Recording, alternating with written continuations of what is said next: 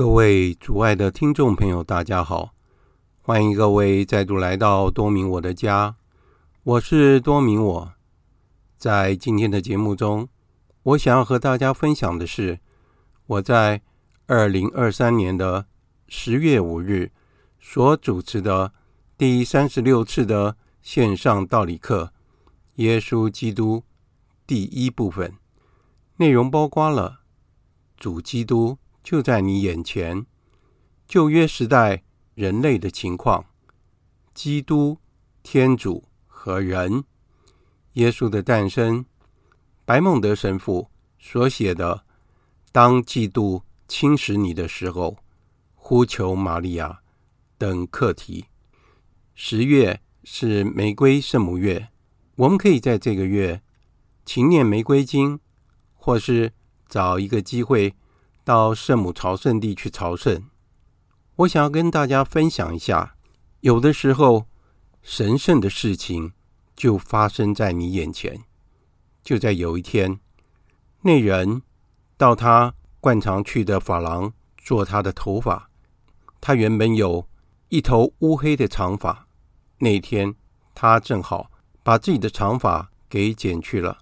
然后当他回来的时候，我帮他开门，结果他问我：“你觉得我的头发剪得怎么样呢？”他头抬起来的时候。我一看到他将头发剪短了，而且还烫得有点卷，我看了以后，突然内心发出了 “Oh my God”，看起来就像圣像里的耶稣基督一样。我当时就非常的感动，几乎要流下泪来，就好像我看到了主耶稣基督一样。以下就是我们。今天节目的内容，大家都进来了哈。好，那现在已经八点了哈。那我们就呃开始我们今天的课程。然后我们先念一下会前祷：万福玛利亚，你充满圣宠，主与你同在，你在妇女中受赞颂，你的亲子耶稣同受赞颂。天主圣母玛利亚，求你现在和我们临终时。为我们罪人祈求天主，阿门。圣加贝尔为我等祈，圣保禄为我等祈。好，那我们这堂课是天主教道理的，等于是第六章哈。主题是耶稣基督，这个主题非常重要，因为耶稣基督是我们信仰的核心哈，所以这个题目的内容也非常多。我想在过程中我会。陆续把我的一些资料我会再加进来。现在这个上课的版本是我以前写的，我以前整理出来的。那我我会把一些新的资料再放进来。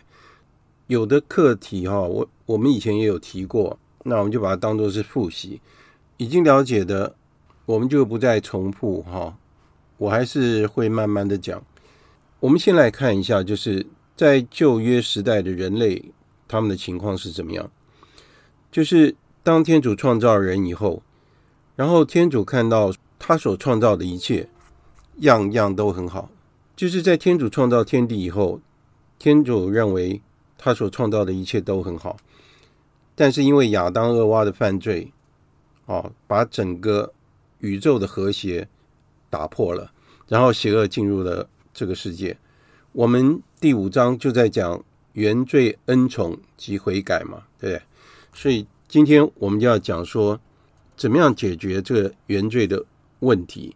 那我们也知道说，原罪让我们有四个倾向啊，邪恶的倾向。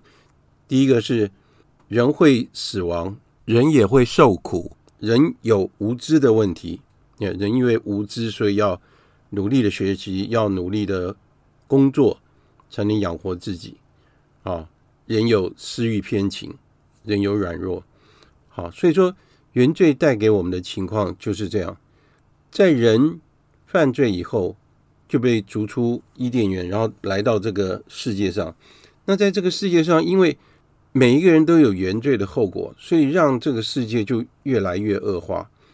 所以我们可以去想一想，就是说我们本身所遇到的痛苦是怎么来的？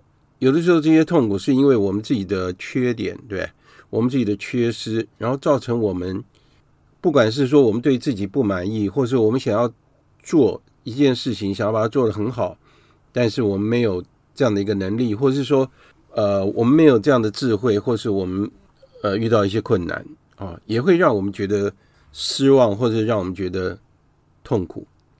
那有的时候这个痛苦是由别人造成的，为什么呢？因为他们也有原罪的趋势，所以这就是邪恶的产生。为什么会有打仗？为什么会有战争？因为我觉得我比较优秀，所以我要奴役别人，所以我要去侵略他们，我要占有他们的土地。第二次世界大战，希特勒为什么会发动第二次世界大战？因为第一次世界大战德国打败了，被战败，那结果他们。等于是割地赔款，反正就是赔的那个钱是天价，那让他们的整个经济都萧条。最后希特勒出现，他要重振德国人的整个的威严，就要让他们自己再强盛，所以他就去侵略别人。好，你看他为什么会会这样子呢？这也是因为邪恶的关系。当然，我们也谈过说，邪恶不是来自于天主，邪恶是来自于人本身，是。缺乏善的一种情况，所以在我们的生活里面，我们会感觉到有一些事情是不公义的啊，不公义的就是不对的事情。原来应该要这样做，但是没有这样做。那有可能是我该这样做，但是我没有这样做。那有的时候是别人应该这样做，但是他没有这样做。例如说，我们应该行善，但是我们却去做恶。那别人也是一样啊，别人也是这样。我应该要对别人好，我应该去爱别人，就我去欺负别人，对不对？为了我自己的好处，我去欺负别人，这就是我们以前讲的，就是这不是一种爱德的表现，对不对？好，所以这个世界上的混乱就来自于邪恶，就是缺乏善的情况。罪恶最糟糕的情况是什么？不是罪恶本身带给我们的痛苦，啊，其实痛苦没有问题，最糟糕的是说。罪恶让我们跟天主分离，这是最大的痛苦。我们如果知道的话，天堂和地狱的差别在于哪里？到了天堂，就是永远的面对面的见到天主，就是享受天主所有的爱，享受天主所有的慈爱，这就是我们完全的满足，可以完全满足我们所有的需要。相反的，地狱是什么？地狱就是永远看不见天主，所以这是有失苦和绝苦，就是他完全没有办法看到天主，他一种绝望的痛苦，然后还有那个感官的痛苦，这就是地狱的情况。所以原本我们应该是要到达我们的终向，就是永远的幸福，好，永远的福乐，那就是天堂的情况。但是我也曾经讲过说。人为什么会下地狱？下地狱的那些人，是因为他们自己选择拒绝天主，不是天主不爱他们，不是天主不愿意拯救他们，而是他们不愿意接受天主的救恩，所以才会造成这样的情况。那人性的邪恶是来自于原罪，所以看起来是没有办法逃避，对不对？所以人就处于那种很无助的情况。那我们该怎么办呢？哦，因为最主要的原因就是因为说人触犯了天主，哦，所以说这样的一个情况，这样失去了我们原本的义德，还有我们原本的圣德的情况消失了，原本的恩宠消失了，因为我们犯罪得罪天主，所以说我们必须要有一个方法来弥补它。那需要多少时间？那我们看旧约。哦，旧约的时间到底有多长，对不对？涵盖了两千年以上。你看这么长的时间在等待这个救赎啊，而且这个救赎不是普通的人可以去做补赎啊。再伟大的圣人，在旧约里面有很多的圣人呢、啊，哪一个人可以补赎人犯罪天主所犯的这样的错误呢？哦，人冒犯天主所犯的罪，谁能够去做补赎？所以。要有适当的人来做补赎，那就是耶稣基督啊！这就是为什么我们要谈到耶稣基督的原因。以前我也讲过，就是说，要是有人得罪我，有人得罪我们，我们会怎么做呢？我们会轻易的宽恕他，轻易的原谅他吗？还是说我们会到他们家的门口去跟他说啊，没问题，你这样对我没关系，你让我很开心？不可能嘛！我们一定会觉得很生气，你为什么要这样对待我？那我们要到达那种宽恕人的那个地步，就是我们善用我们的自由，人家让我们生气，我可以选择不生气，或者是说人家冒犯我，人家真的是。很差劲，好，可是我可以选择，我不要跟他一样，对不对？这是我们可以做出的选择。当我们今天我们不谈这一部分，因为这个有也有牵涉到心理学方面，好，所以说人面对到自己的这种无助的情况该怎么办？好，那我们来看，人似乎是没有办法解决这个问题。那天主对人的犯罪，他又怎么处理呢？所以接下来我们就要谈一下基督、天主和人，就这三者之间的关系。当人犯了原罪之后，天主没有减少对人的爱，而且他希望我们能够脱离这个败坏的情况。所以我们说，虽然我们犯了原罪，我们失去了原本的恩宠，但是我们的灵魂是受伤的情况，这个情况是可以恢复的。如果是没有办法恢复的，不会有圣人，对不对？可以了解这个情况吗？如果我们这个罪是没有办法被救赎的，或是我们的伤口是没有办法被愈合的，那没有圣人。圣人也犯过罪，但是他们选择依靠天主，他们选择投奔到天主台前，完全依靠天主，完全的爱天主，然后放弃自己，放弃原本不好的自己。所以有一首歌叫做《I Love You Just the Way You Are》，就是我爱你，你原来的样子，我就爱你原来的样子。我也解释过，就是说天主爱我们的样子是爱我们原本他创造我们那个像亚当、俄娃没有犯罪的那个时候的样子。意思就是说，天主不喜欢我们犯罪，天主希望我们跟他的爱结合，他爱的是这样。所以说。当我们拒绝罪恶的时候，我们就跟天主接近了。所以事实上，天主对我们的爱超过所有的一切，而且他愿意宽恕我们所犯的罪。怎么做呢？所以他就将他的独生子，好降生到这个世界上来。所以天主既然爱了这个世界，甚至赐下了自己的独生子，使凡信他的人不致丧亡，反而获得永生。这就是天主的决定。天主用他的方法来弥补人所犯的罪，所以我们看到天主的计划跟人的想象是不一样的。我觉得在我们的生活里面，我们会有很多这样的情况，就是我想这样子应该是比较好，结果我们会发现说，天主跟我们的想法不一样。啊，甚至于我最近翻译那个我们创办人书，我有跟大家分享嘛，对，主业团在内战之后受到极大的攻击。而且是在教会里面很有声望的人，然后对主业团攻击，因为他不了解主业团。我们创办人，因为他很清楚这是天主要他做的事情，要他成立的团体，所以他忍受许多的痛苦。有的时候他也没办法去支撑这些受到的所有的伤害，非常痛苦。他有一次祈祷的时候，他也问天主说：“为什么这样？如果说你不要这个团体？”我也不要，对不对？我也不需要这个团体，因为是你要，所以我才要。所以他在跟天主，就等于是说，为什么这样？结果圣神居然跟他讲，因为那时候遭受的伤害很大。结果圣神给他的声音是：事情要变得更好，就要变得更糟，就是要这个团体越好，所以要受到越大的伤害。我们可不可以理解说，天主为什么要这样子？主要就是天主要让我们知道，在我们身后的那一位是谁，在我们身后的那一位是天主，所以不是我们在做事。所以，当我们遇到困难，当我们遇到羞辱，当我们遇到伤害的时候，我们只是一个工具，我们是天主的工具，是天主要我们去面对，天主会解决所有的问题。好，因为天主是全能的，天主是无限的。所以他可以做所有的事情，只要他愿意。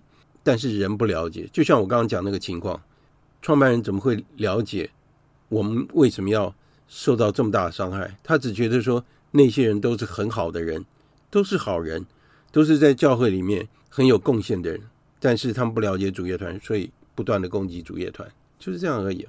然后创办人叫我们说，要所有的成员不要反击，因为他们是在天主面前都是很好的人。我现在才慢慢了解哦，创办人在一九二八年十月二日，天主让他看到主业团的时候，他说，如果天主让他在当时看到他所要面临的所有的问题的话，他当时就会死亡，他就会死掉。我后来慢慢了解，我就知道了。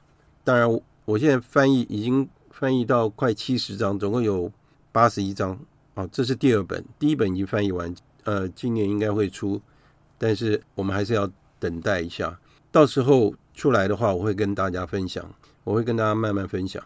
天主解决这样的问题是怎么样？就把天主的第二位，天主的三位一体的第二个位格，天主圣子，就让他降生成人。他唯一的独生子降生成人，耶稣基督本身，他具有天主性，也有人性。他的人性那一部分是跟我们一样的，他有肉体，也有灵魂。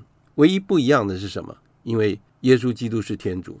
当然，这个争议在那个教会初期就已经产生了。有的人不相信耶稣基督是天主，他只认为他是一个人。在教会初期，有所谓的。收养异端，就是认为耶稣基督只是一个人，他不是神。最后是由第一次的尼西亚大公会议否认了收养异端，确认耶稣基督是真人及真天主。所以，我们说耶稣基督他天主的第二个位格是到底是怎么样呢？难道他是拥有两个位格吗？他事实上他是有。两个本性而存在于一个位格，它只有一个位格。我们人有几个位格？我们人只有一个位格，我们就是人的位格。耶稣基督很特别，他有天主性和人性这两个很完美的结合在一起，而且是一个天主，他也是天主，他的天主性跟圣父和圣神是一模一样的。如果大家有去读那个亚大纳肖他的。信经的话，我曾经有传给大家。我们要是慢慢的读，虽然有点长，那边就把三位一体的关系讲得非常清楚。我们曾经也有谈过，就是说，就是因为耶稣基督的诞生，所以天主性和人性就这样子结合在一起。所以耶稣基督就好像是天主和人类之间中间的一个鸿沟，就是很大的一个距离，但是借由耶稣基督当做桥梁。耶稣基督当做天主和人之间的一个桥梁，把我们联系在一起，所以让我们能够有机会享有天主性，让我们能够有机会变成天主的子女。这样可以了解吗？有问题的话，大家也可以提出来哈。所以，我们说耶稣基督是整个历史的中心。我们也曾经解释到，只要有人存在在这个世界上，这个救恩史就一定会存在。所以，耶稣基督不是一个超凡的人，他也不是天主拥有人的外表，更不是神人参半，一半是神，一半是人。他是百分之百的真人和真天主。这件事情，我们只要知道就好了。我们讲到说，耶稣基督是真人又真天主，他是天主性和人性存在于一个位格里面。好我们很难去了解这件事情，但是我们知道就好了。因为我们要解释天主，我已经讲过，我们要解释三位一体的天主，我们没办法解释得很清楚，我们只能大概去了解。这个情况是非常不一样的，但是确实就是如此。我们也解释过天主圣言，在若望福音的时候，一开头就讲圣言取了血肉之躯来到这个世界上，圣言就是光，圣言。是照世的光来到这个世界上，原本是无形的，但是借由我们的圣母妈妈，然后取得了血肉之躯，来到这个世界上。所以我们的创办人圣施礼华他说，见到了耶稣，就会了解整件事情的奥秘是怎么样。我们原来对天主的奥秘完全不了解，但是耶稣基督有了血肉之躯，他是天主来到我们中间，让我们能够了解真理。所以我们必须要以信德来接受这件奥秘，然后我们要以信德的眼光去深入的探究它。信德是三超德之一，这是来自于天主的恩赐。我们可以坚信我们的信仰，我们坚定我们的信仰，说不管我遇到任何的困难，不管我遇到任何的问题，我都相信天主会救赎我，而且我相信天主是我的救恩。而且我完全相信天主，我相信天主会保护我，让我能够超越一切。这个信德很重要。如果没有这个信德的话，我们什么事情都做不到。所以，我们必须要具有一个属于真正基督徒的灵魂。那这个就必须要拥有一个谦逊的态度，才能够做到。谦逊是开启真理的钥匙。只有谦逊的人才愿意接受真理，对不对？很多人不接受真理。现在全世界天主教徒加上基督教徒，大概天主教徒大概十三亿，基督教徒应该也有十亿左右，总共大概二十四亿。全世界的人口大概七十六亿，还是很多人相信其他的宗教，接受自己的想法，不接受真理。所以，我们不要想要说以我们有限的想法或我们的人性去解释天主。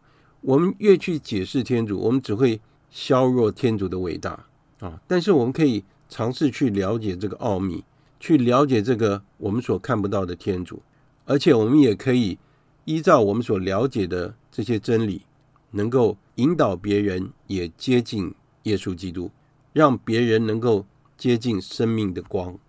耶稣基督的降临告诉我们一件事情，就是说这个现世的生活，这个现世的。世界里面所有的事情都是有限的，我们只有去找到我们最终极的目标，我们要找到永远的喜乐，我们才会得到真正的满足。这是我们第一章所讲的真正的幸福是什么？真正幸福是什么？大家应该知道嘛，对不对？将来我们要进天堂，这是我们唯一的目标。那所以意思就是说，我们要依赖天主，要跟天主合一，这样我们才能够就达到最后的目标。所以。我们说一定要等到我们死了以后，我们才能够进入天国吗？事实上不是。如果在世界上我们能够跟天主合为一的话，我们必须要有一个洁净的灵魂，不要被这世界上的事物所吸引。我们要超越这世界上的事物。这讲很简单呐，我讲很简单，但是真的是不容易。只有这样子，我们在这个世界上，我们可以体验到跟天主结合在一起。啊，就是我们说，我们时常去想到天主，就感受到天主的临在。我们感受到天主的临在，就会让我们远离罪恶。远离罪恶的情况，就是跟天主合一的情况。所以，我们在这个世界上也可以体验到天国。所以，当我们过世的时候，那只是我们跟天主的关系直接面对面的在一起。事实上，我们在这个世界上已经跟天主在一起了。所以，天堂只是我们。在世界上的生活的延续，而且是更美好的。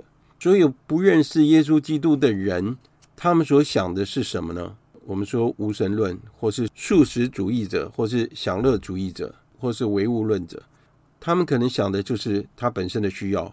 当然，如果是这样的话，就是一个很低层次的，就是为了满足肉体和物质上面的一个满足，这种快乐，事实上这个层次就很低。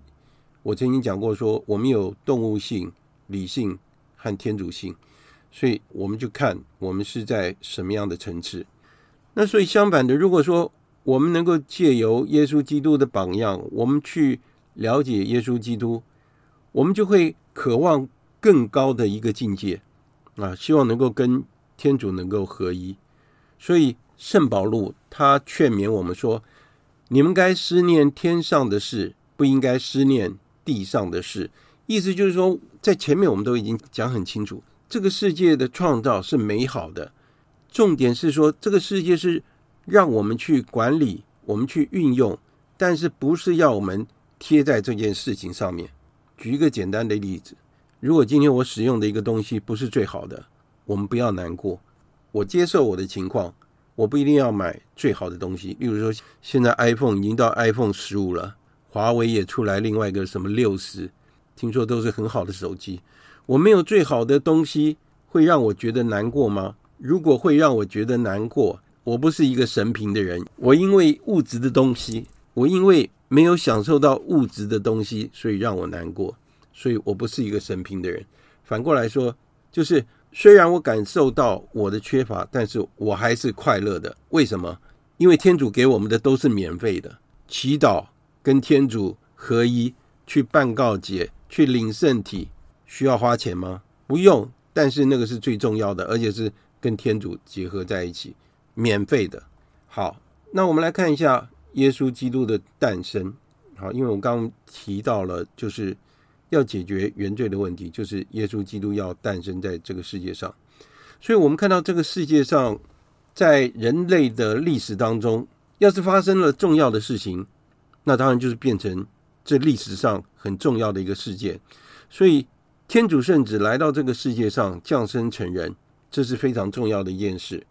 所以，他就分界了西元前和西元后。我们现在是西元后二零二三年，对不对？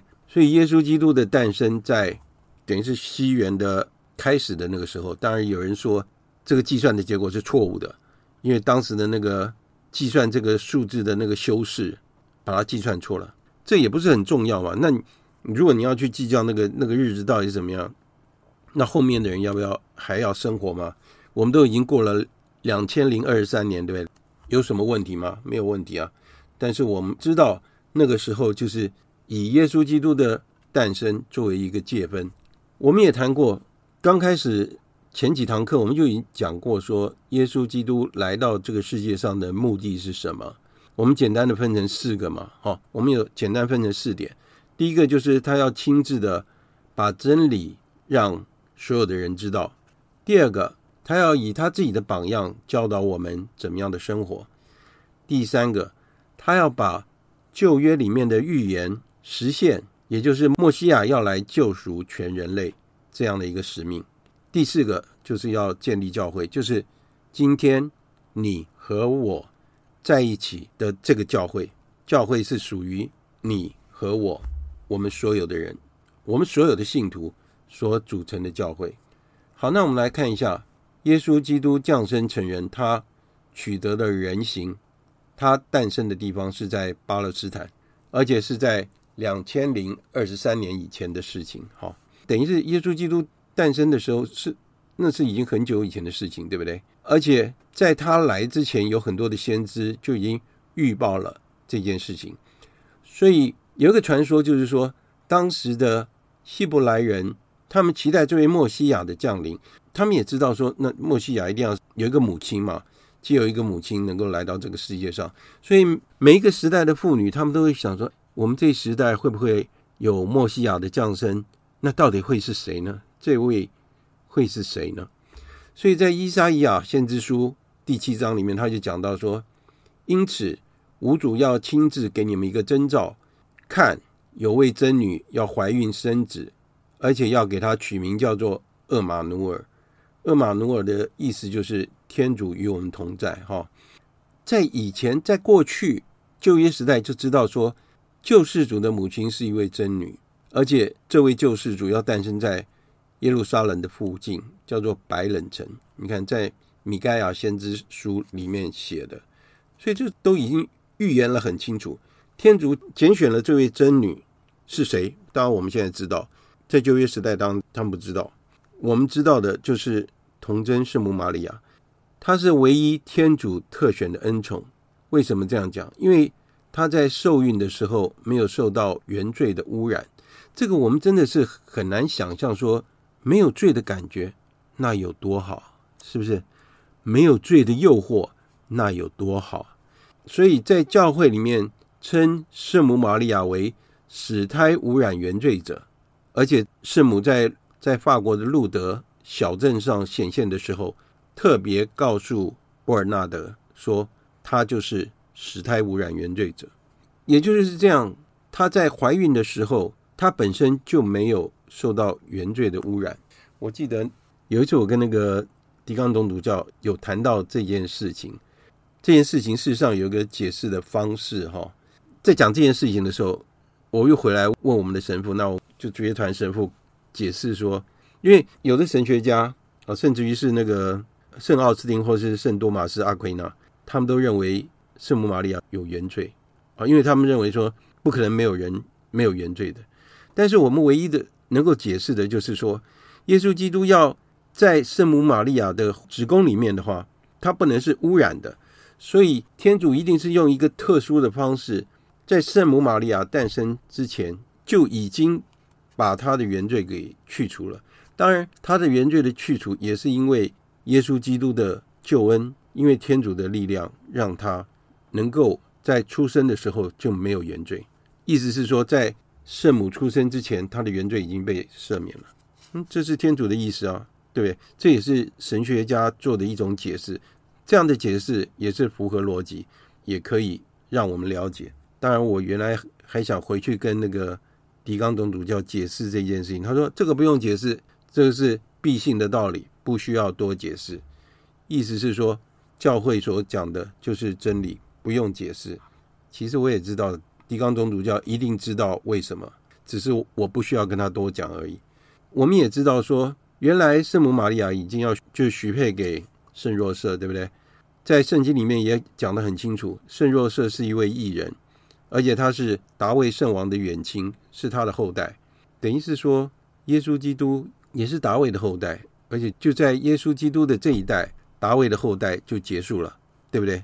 因为耶稣基督没有后代的子孙，所以达味的后代就在耶稣基督这一代就结束了。所以圣若瑟和圣母玛利亚在他们还没有结婚之前，他们原来要准备要结婚，但是在他还没有结婚之前，圣母玛利亚就因为天主差遣了加贝尔来为他报喜，所以她怀了身孕，而且她的孩子将会是救世主耶稣基督，而且圣母玛利亚要成为耶稣基督的母亲，她所怀的孩子是万王之王。所以，当天使在跟玛利亚说明这件事情的时候，玛利亚第一个反应是说：“我不认识男人，怎么可能发生这种事情？”这是一个疑问。一个十四、十五岁的小女孩，她怎么去理解说我不认识男人，那我要生孩子？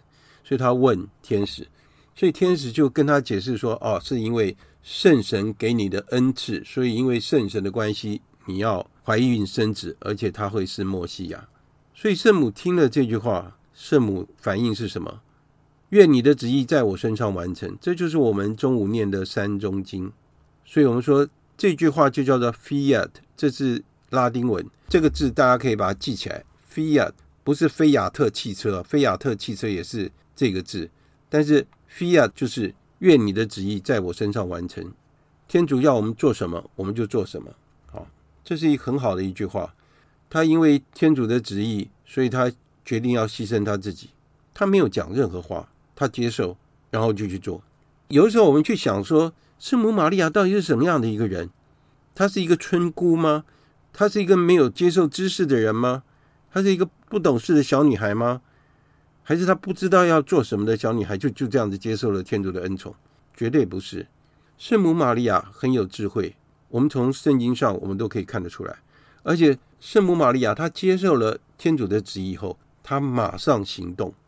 就从圣母玛利亚接受天使的邀请之后。在若望福音就记载到说，圣言成了血肉，居住在我们中间，就是因为圣母的慷慨，让耶稣基督能够居住在我们中间。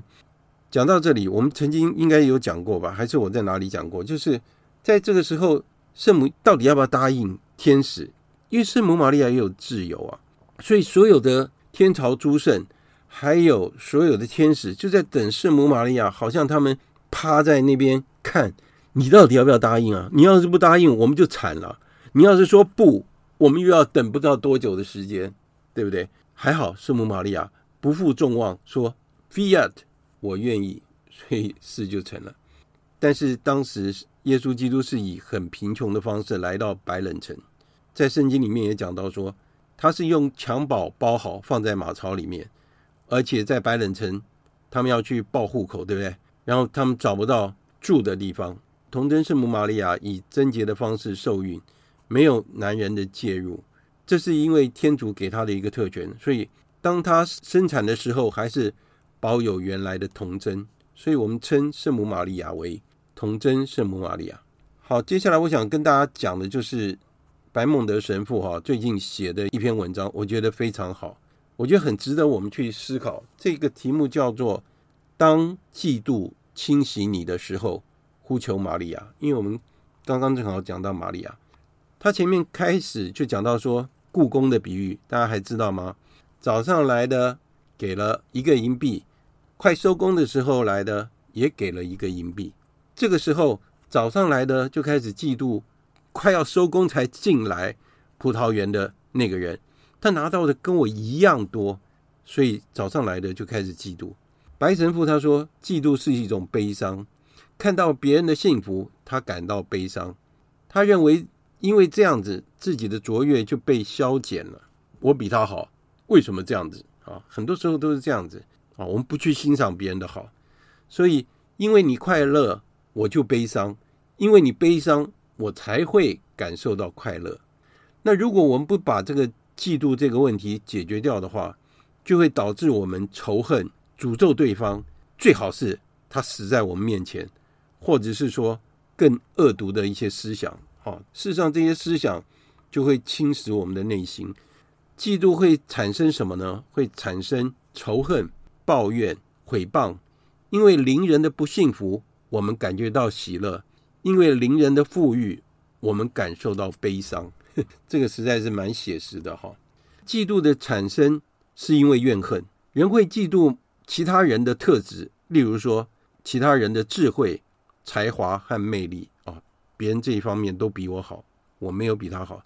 在比较之下，人就失去了价值。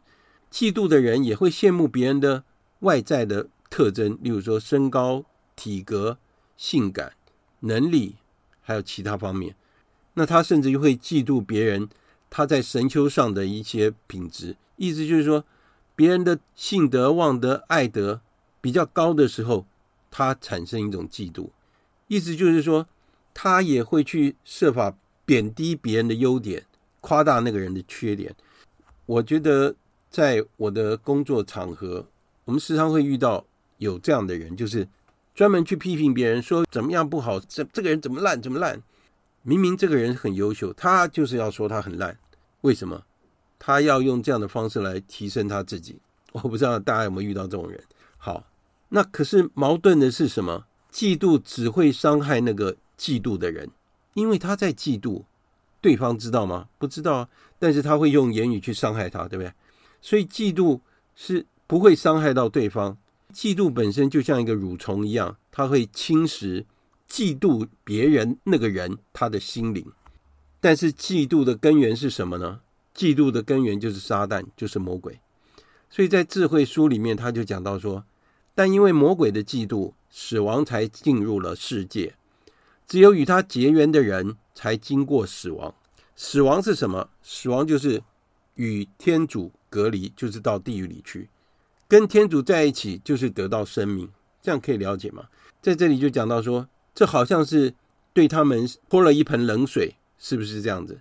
所以，当我们屈服在嫉妒的时候，我们就是跟魔鬼结盟，反对天主，而且反对所有天主所爱的人。我们要对抗嫉妒，要怎么做呢？我们要培养慈悲的心，我们要培养慈爱的精神，我们去欣赏别人的特点，赞美别人。但是最重要的是，我们要意识到，借由我们的自由意志来决定怎么样去光荣天主，怎么样才是一个谦逊的人呢？他不会因为任何的激情而变成一个囚犯一样，就是说他不会受到激情的控制。那这些激情是什么呢？愤怒。虚荣、嫉妒或是怨恨，他不会受到这些情绪的困扰。你看，他说还有什么比这样的一个人不被这些激情困扰的人更为伟大呢？那相反的，骄傲的人是怎么样？他会受到前面所说的这一切的宰制，就好像在烂泥里面的一个蠕虫一样。嫉妒和愤怒不断的折磨他的灵魂。那么，谁比较伟大呢？是超越自己激情的人呢，还是那个被激情所奴役的人呢？最后这一段啊，等于是一个歌词，叫做《呼求玛利亚》，是大波尔三七年他们唱的，正好在这边出现了。他说：“然而，如果诱惑之风掀起，如果你身处于苦难的礁岩及浅滩之中，请凝视那颗心，呼求玛利亚。如果你被骄傲、毁谤、野心或是嫉妒的潮浪所困扰，请注视那颗心，呼求玛利亚。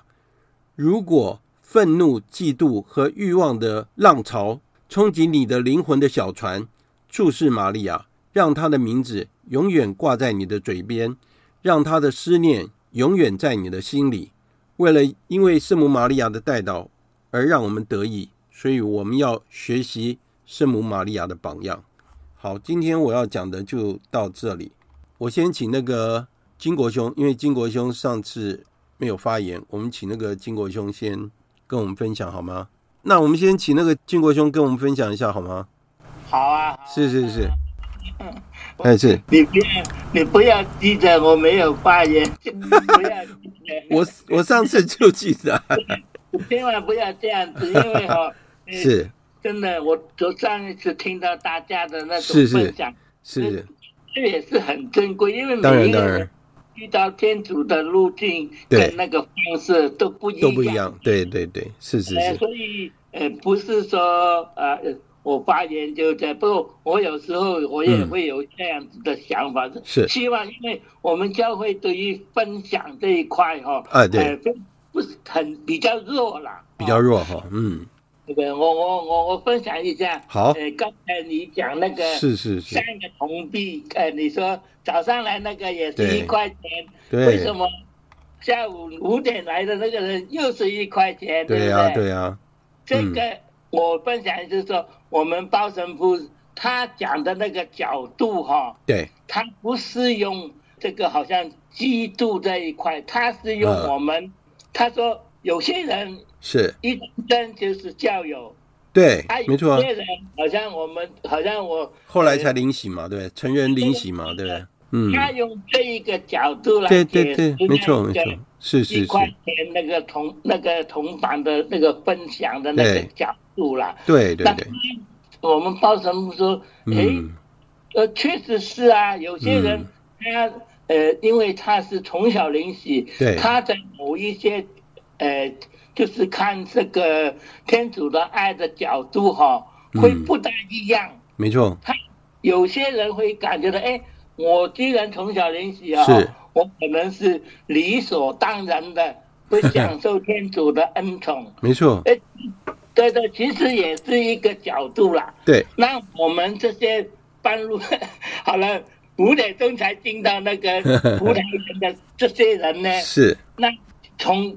开始就会有，如果说这个角度来看，对，我们对主人的那个，好像他不是说，哎，我就亏待你呀、啊，对不对？对呀、啊，我跟你预定好的嘛，对不对？对对对，他说你你也一块钱嘛，啊、我也一块，没有亏待你啊，对呀、啊，为什么要这样子，对不对？对对对，他我们神父就是，哎，这个角度我看真的就是这样子，没有错，没有错，但是呢。这个角度就是说，我们对于天主爱的恩宠哈，对那个救恩的理解或者是接触哈，是都会有先后之分嘛。对对对。有时候哈，我们呃，我很喜欢分享这些，是好像昨天是好像那个圣方济啊啊，C C，对对对对，因为他中世纪的嘛，对对对对。所以有时候哈，我们认识教会哈，对要。就是说自己要去去找耶稣的面貌，没错，对不对？那你不当然，我们也不能怪他，但是他需一些，呃，本来从小领洗的人，他如果说他对于呃耶稣基督的面貌哈，他没有太大的一种好像感觉的有救恩存在他身上了，他会比较舒服啦。嗯，啊，那就这个时候呢，如果说。有人给他呃分享的话，让他点醒他。对对对，所以我我只是刚好你讲到那个统计 那个字，对对对，你才想到我们报神父以这个角度来解释那个样子了，对对，所以我希望为什么我们圣母经是说说要有呃有坚定的心德哈，没错，然后呢，然后要有盼望的望德哈，我很多人都。好像对于望德也疏忽了，是是是、啊。所以呢，有时候我们还更需要一点勇敢的一种勇心，呃，勇勇气哈，哎，刚毅，嗯，对，大家互相共勉呐。对对对，是是是。谢谢谢谢。好，谢谢金国兄。那昨天也是包神父的主保日嘛，对不对？对对对对对。所以我们也为他祈祷，哈。对对对。所以不管是先或后。大家都进天堂嘛，对不对？对对对。只要我们准备好，那天主召唤我们的时候，我们就进天堂。所以大家都一样，那就怕准备不好，对不对？对呀，对呀，就是不晓得看到耶稣，不看到天子，不晓得要讲什么。没有，不会，不用担心，到时候就知道会怎么样。不用担心，不要想太多。对对。好，那我们请那个 Dudley 跟我们分享一下好吗？嗯嗯。我我也是跟金国兄非常像的那种。嗯、那种解释是那个葡萄园的主人邀请那个工人进来的时候，是就是有分好多个不同的那个时辰阶段嘛？对，可能你是第一个进来，嗯、可能是第几个进来这样子。对、嗯，可是其实我们也可以感受到说，如果你最先进来的话，你就觉得你的工作有着落啦。嗯，然后然后你就觉得说啊，我很安心的在这边可以工作，然后对啊，又又可以又可以又不用担心受怕。可是那个。五点钟进来的，他可能已经找了一整天，他都找不到他。他很辛苦啊，对不对？对对。他也很辛苦嘛。他就觉得他就已经心力交瘁，想说今天怎么怎么怎么带食物回去呢？是啊。怎么样养活他的家人？没错啊，他那种担忧，对不对？对，所以我们其实了解，哎，这很好的角度。其实早就已经享受到天主的恩宠，没有错。所以我们就其实也不用太斤斤计较，应该本来就是这样的。更那个对那些晚来的人更多的慈悲心。对对对，所以你对刚刚我们讲那个嫉妒的那个问题啊，你感觉怎么样？嫉妒，我我觉得嫉妒很可怕，对不对？对啊，我是觉得嫉妒其实是还蛮蛮不 OK 的，因为我们人常常就会就会这样，就会不小心陷入嫉妒。我以前年轻的时候也会这样，后来后来就是要一直不断的就是提醒自己啊，不要。进入到那个点，这样子。对对对。如果都进入到那个点的话，就就会缺乏谦逊的精神。没错 没错。所以就一定要不断的那个修炼自己哈。对对对。你看啊，最后最后那一段呼求玛利亚哈，那个大博尔山有做一首歌，就是呼求玛利亚。其实这段你也可以做一首歌，我觉得这段 这段蛮好的，我我再传给你没问题。好，好，好，谢谢了。那我。怀英姐，您要听我们分享这？嗯，对，我听你们分享，顺便那个老师，是是如果你要那个呼求圣母玛利亚的那首歌的时候，啊、是不是也可以传到群组里面？当然呢，让我们一起。这次我这一集播出的话，我就会用那首歌，那首歌很好听。我等一下把那个 YouTube 上面那个那个连接哈，我传给你们，因为这首歌我用了好几次，非常好听。你你听，它的歌词就是跟跟这个歌词是。很类似，那因为他他把它做成歌，所以他把它简化掉，但是那是很动听的一首歌。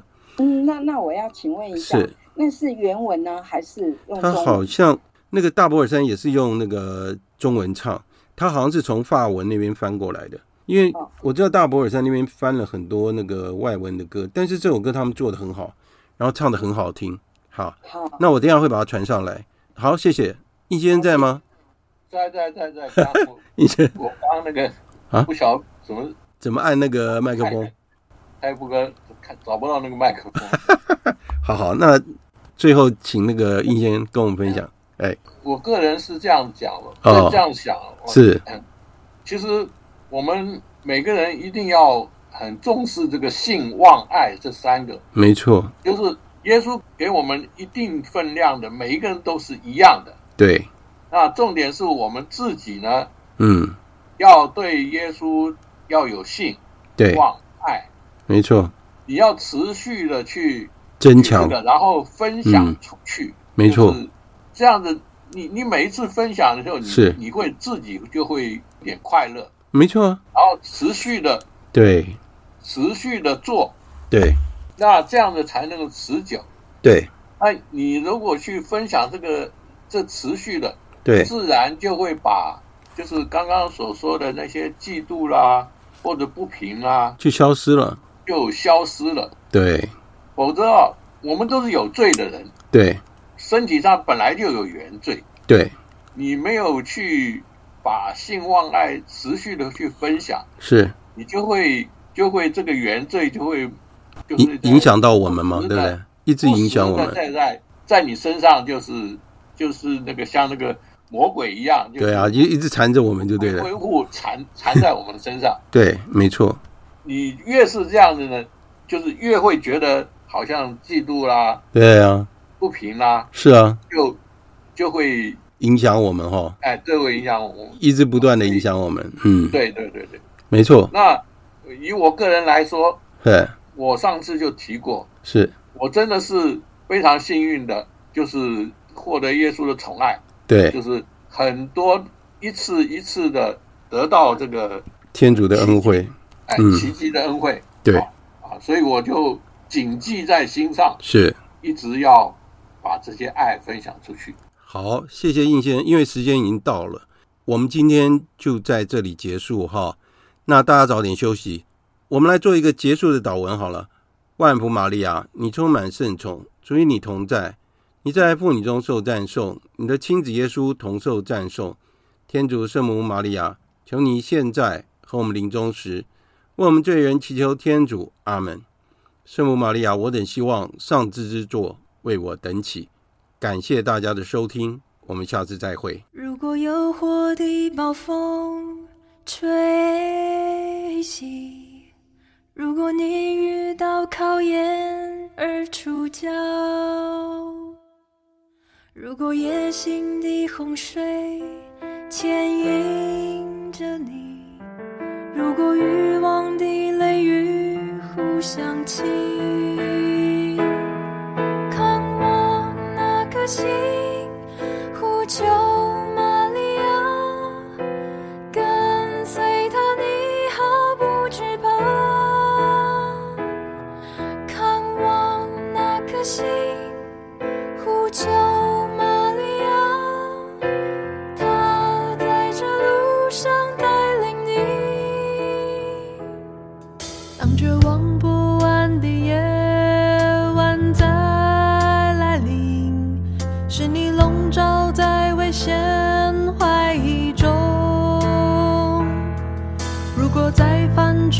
错的时候，面对审判的思想折磨你。